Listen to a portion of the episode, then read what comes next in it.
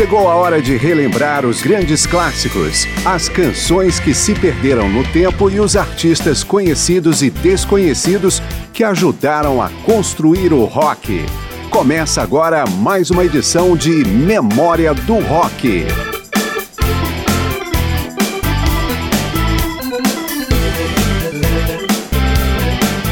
O mundo do heavy metal tem o suporte de um imaginário composto a partir das letras apocalípticas ou de ficção científica, transposto também para as capas dos discos, camisetas e outros produtos de merchandising.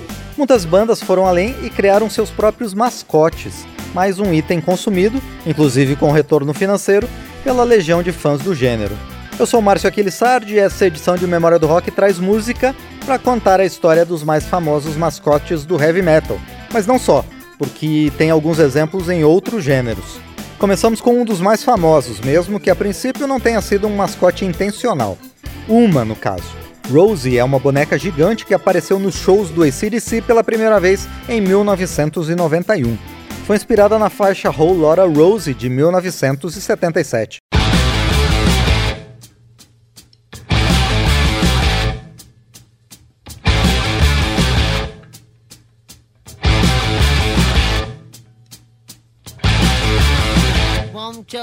Story about a woman I know.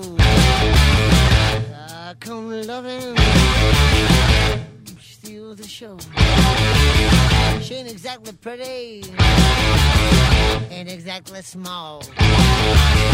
Four two third nine fifty six. You can say she got it all.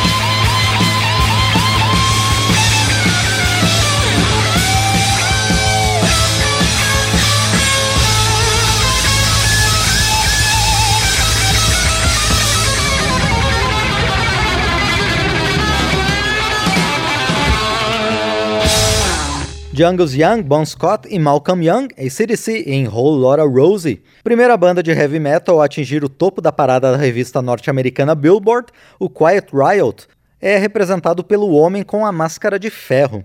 É justamente a figura que aparece na capa do disco que chegou ao primeiro lugar, incluindo o intermezzo Battle Axe, que demonstra a habilidade de Carlos Cavazzo na guitarra.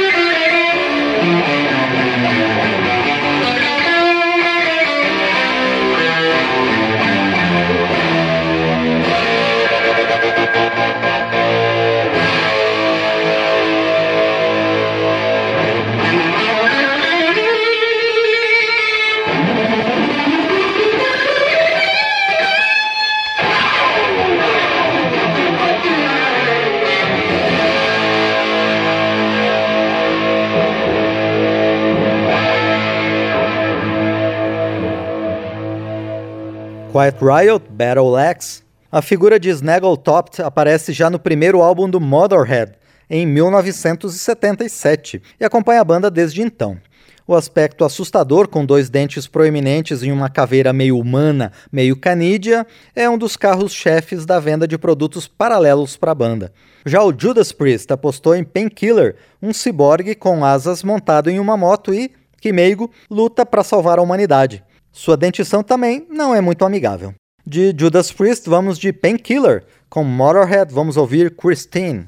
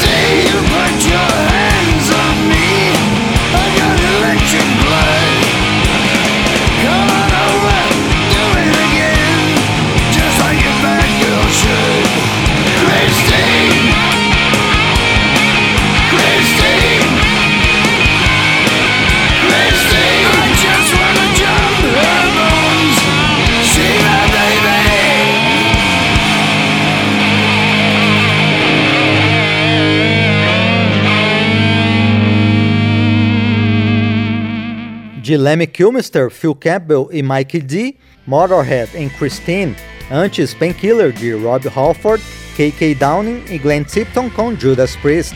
Depois do intervalo, voltamos com a biografia de mais alguns mascotes do rock.